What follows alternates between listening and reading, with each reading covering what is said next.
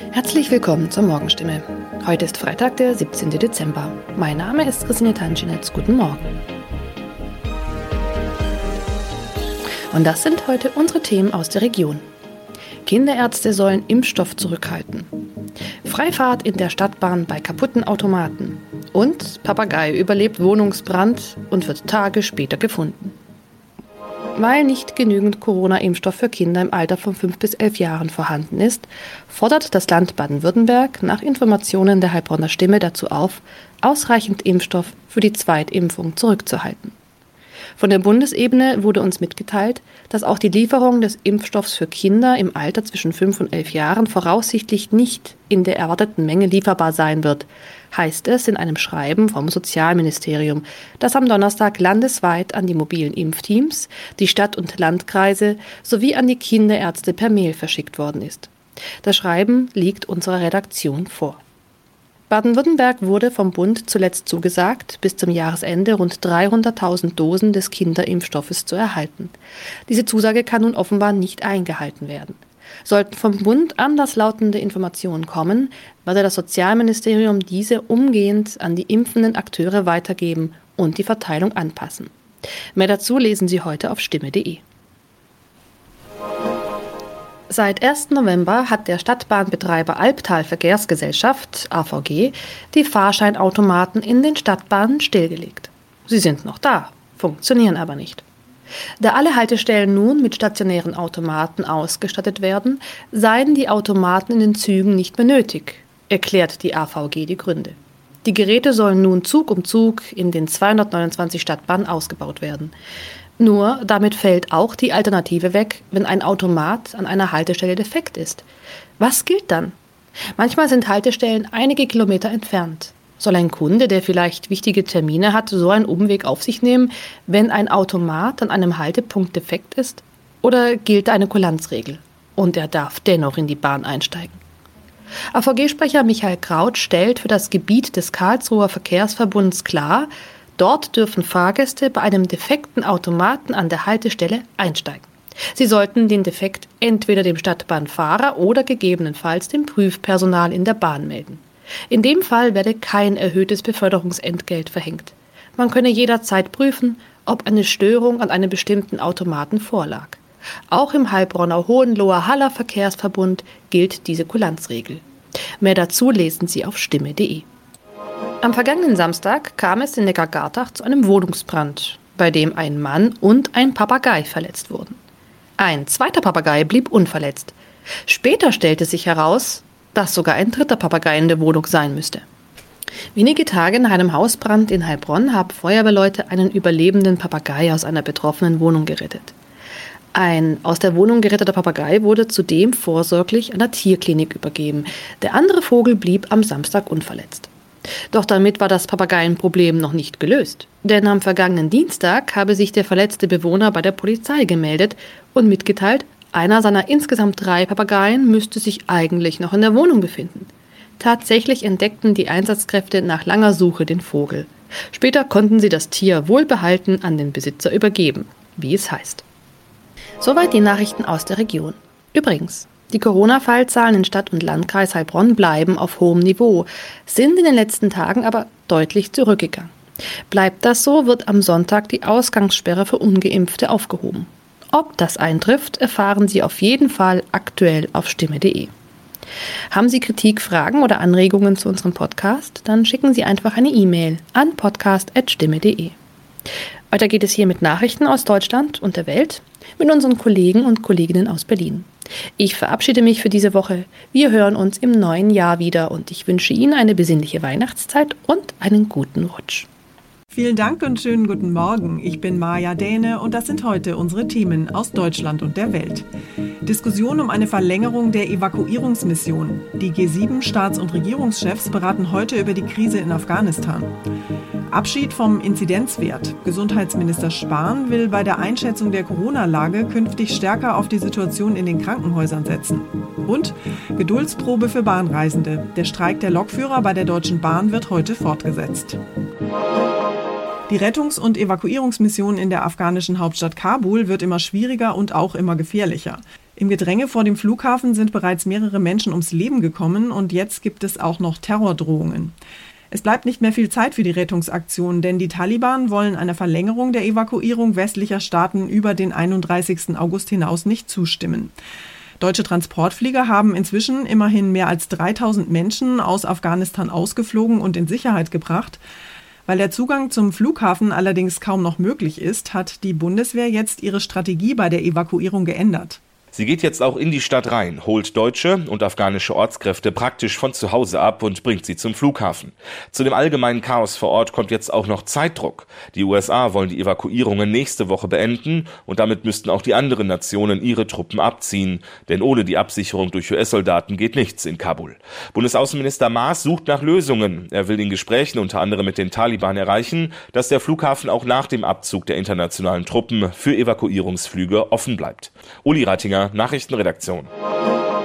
Die Staats- und Regierungschefs der sieben führenden Industrienationen und Vertreter der EU wollen heute bei einem Sondergipfel über die Situation in Afghanistan beraten.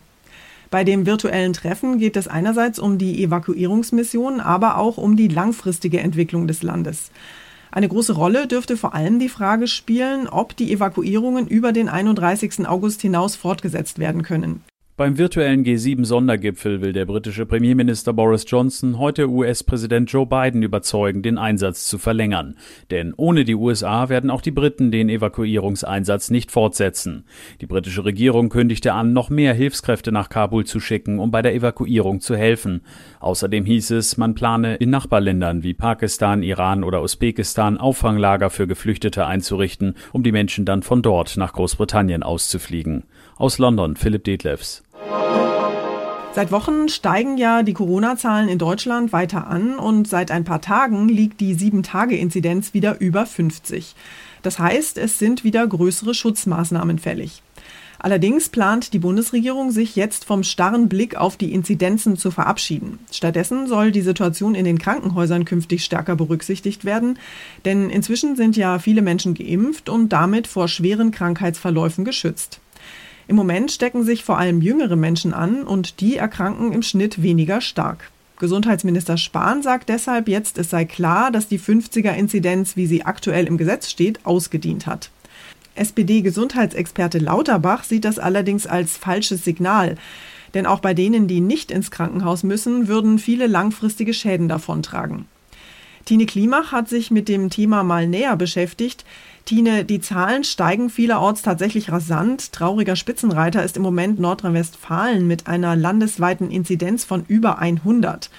Trotzdem soll der Inzidenzwert als Richtschnur wegfallen. Was bedeutet das denn konkret? Also eigentlich ist bisher gesetzlich geregelt, steigt die Inzidenz über 50 innerhalb von einer Woche bei einer Größe von 100.000 Einwohnern, dass dann umfassende Maßnahmen greifen sollen. Genaue Details dazu gibt es noch nicht, aber Gesundheitsminister Spahn will auf Hospitalisierung setzen, sprich auf die Corona-Patienten im Krankenhaus schauen und danach entscheiden, weil er eben sagt, dass jetzt viel mehr Menschen geimpft sind als zu der Zeit, als der Wert von 50 als Marke festgesetzt wurde. Der Bundestag kommt noch vor der Wahl im September zusammen, dann könnte es eine Entscheidung geben. Jetzt gilt ja wegen der gestiegenen Inzidenzen fast überall in Deutschland die 3G-Regel. Was heißt das denn genau? Wer geimpft, getestet oder genesen ist, darf rein ins Restaurant, zum Friseur oder ins Schwimmbad. Das gilt nun in den meisten Bundesländern, denn die Sieben-Tages-Inzidenz liegt bundesweit schon deutlich über der Marke 35, die dafür gilt, nämlich aktuell bei 56,4. Im Herbst und Winter soll es nach jetzigem Stand für Geimpfte und Genesene keine weiteren Einschränkungen mehr geben. Das hat auch nochmal Regierungssprecher Seibert gesagt. Aber es kann natürlich sein, dass eine neue Virusvariante auftaucht, bei dem die neuen Impfstoffe nicht wirken, sagt Seibert. Hoffen wir mal das Beste. Nach dem ersten Lockdown hatten ja viele vermutet, dass es danach wahrscheinlich einen Corona-Babyboom geben würde. Daraus ist allerdings leider nichts geworden, oder? In diesem Jahr, also neun bis elf Monate später, sage ich mal, hätte sich ja in Sachen Corona-Baby-Boom was abzeichnen müssen. Der ist leider ausgeblieben. Also haben die Paare zu Hause eher vorm Fernseher abgehangen, als die Zeit im Bett verbracht. Die Geburten sind von Januar bis Mai nur leicht gestiegen. Es hat gerade mal 315.000 Babys mehr gegeben. Das klingt jetzt erstmal viel, aber ist ein Anstieg von gerade mal 1,4 Prozent. Das sagen die Bundesstatistiker. Freuen wir uns natürlich trotzdem drüber. Aber um zu sagen, der Corona-Lockdown hat einen Babyboom ausgelöst, dafür reicht es nicht. Leider kein Corona-Babyboom. Informationen zu Inzidenzwerten und der aktuellen Corona-Lage waren das. Dankeschön, Tine. Bahnreisende brauchen auch heute noch mal ganz schön starke Nerven und Geduld. Sie müssen sich auch heute wieder auf zahlreiche Verspätungen und Zugausfälle einstellen. Die Gewerkschaft der Lokführer GDL setzt ihren Streik bei der Deutschen Bahn nämlich fort. Der Notfallplan läuft zwar nach Angaben der Deutschen Bahn weiterhin stabil, trotzdem werden vor allem im Fernverkehr auch am zweiten Streiktag wieder viele Züge ausfallen. Auch im Güterverkehr wird weiter gestreikt und eine Einigung ist nicht in Sicht. Es ist bereits der zweite Streik in der aktuellen Tarifrunde. Diesmal gab es für die Fahrgäste zumindest etwas mehr Zeit, sich vorzubereiten. Und auch die Bahn konnte im Fernverkehr gestern immerhin 30 Prozent des normalen Angebots anbieten. Im Regionalverkehr waren es etwa 40 Prozent. Erst kommende Nacht soll der Streik enden und es könnte nicht der letzte sein. Eine Annäherung im Tarifstreit ist nicht in Sicht. Die Bahn hat zwar Verhandlungen über eine Corona-Prämie angeboten, aber keine konkrete Summe genannt. GDL-Chef Wieselski lehnte das sofort ab. Man man müsse doch wenigstens eine Zahl nennen, sagt er. Thomas Brock, Berlin. Unser Tipp des Tages heute für alle, die vom Bahnstreik betroffen sind. Wir haben es gerade gehört, die Lokführer bei der Deutschen Bahn streiken weiter und zwar noch bis Mittwoch früh. Für viele Bahnreisende heißt das, sie müssen sich um Alternativen kümmern. Mietwagen, Fernbus oder Mitfahrgelegenheiten zum Beispiel. Thomas Bremser aus unserer Serviceredaktion hat sich mal schlau gemacht, was da so alles in Frage kommt. Thomas, eine Option ist ja wahrscheinlich, sich ein Auto für die Fahrt zu mieten.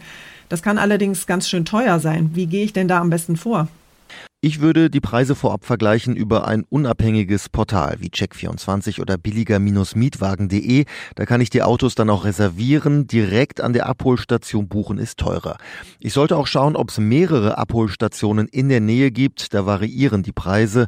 An Flughäfen oder Bahnhöfen ist es meist teurer. Auch bei der Mietdauer gibt es Unterschiede. Manchmal sind sogar drei Tage Miete günstiger als ein Tag.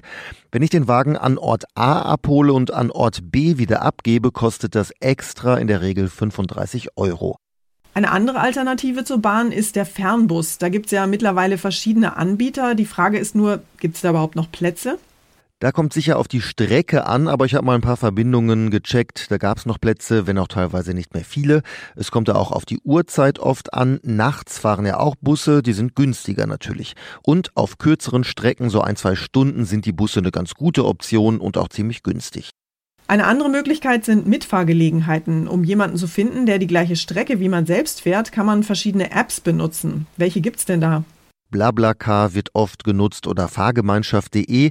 Solche Mitfahrgelegenheiten haben natürlich viele Vorteile. Es ist recht günstig, für die Umwelt besser, als wenn jetzt alle selbst mit dem Auto fahren und man lernt vielleicht nette Leute kennen. Die meisten haben vermutlich Bedenken wegen der Sicherheit. Da helfen natürlich solche Apps, denn bei BlaBlaCar kann ich die Fahrer bewerten und kann die Kommentare vorab lesen. Für Frauen gibt's die Option Ladies Only, da fahren also nur Frauen mit. Corona ist natürlich auch ein Thema. Wer Bedenken hat, kann vorher den Fahrer fragen ob zum Beispiel alle eine Maske tragen müssen. Mietwagen, Fernbus, Mitfahrgelegenheit. Informationen über Alternativen zur Bahnfahrt waren das. Dankeschön, Thomas. Und zum Schluss geht es hier bei uns um Impftätowierungen und Corona-Tattoos. Andrea Colonetta, ein Student aus Italien, hat sich nämlich weder ein Herzchen noch den Namen seiner Liebsten auf den Oberarm stechen lassen, sondern einen QR-Code. Und zwar den seines Corona-Impfpasses. Der Tätowierer hat offenbar ganze Arbeit geleistet, denn das Impfpass-Tattoo funktioniert einwandfrei. Beim Besuch eines Fastfood-Restaurants gab es grünes Licht, als Colonettas Oberarm gescannt wurde. Claudia Wächter in Rom, ist diese Impfpass-Tätowierung eine völlig bekloppte Schnapsidee oder schlichtweg genial? Na, das war keine Aktion nach einer durchzechten Nacht, Corona-Wahnsinn oder so. Der Typ, der hat sich das wirklich gut überlegt. Ich wollte einen historischen Moment in meinem Leben festhalten, meinte Andrea Colonetta hier in einem Interview. Und ähm, er erzählte, dass er irgendwas Originelles haben wollte, eben kein 0815 Herz. Tja, und dann ist er einfach zu seinem Tätowierer gegangen und der hat ihm dann den QR-Code auf den Oberarm gestochen. Millimeterarbeit. Das war's von mir für heute. Ich bin Maja Däne und wünsche Ihnen einen guten Start in den Tag. Tschüss und bis morgen.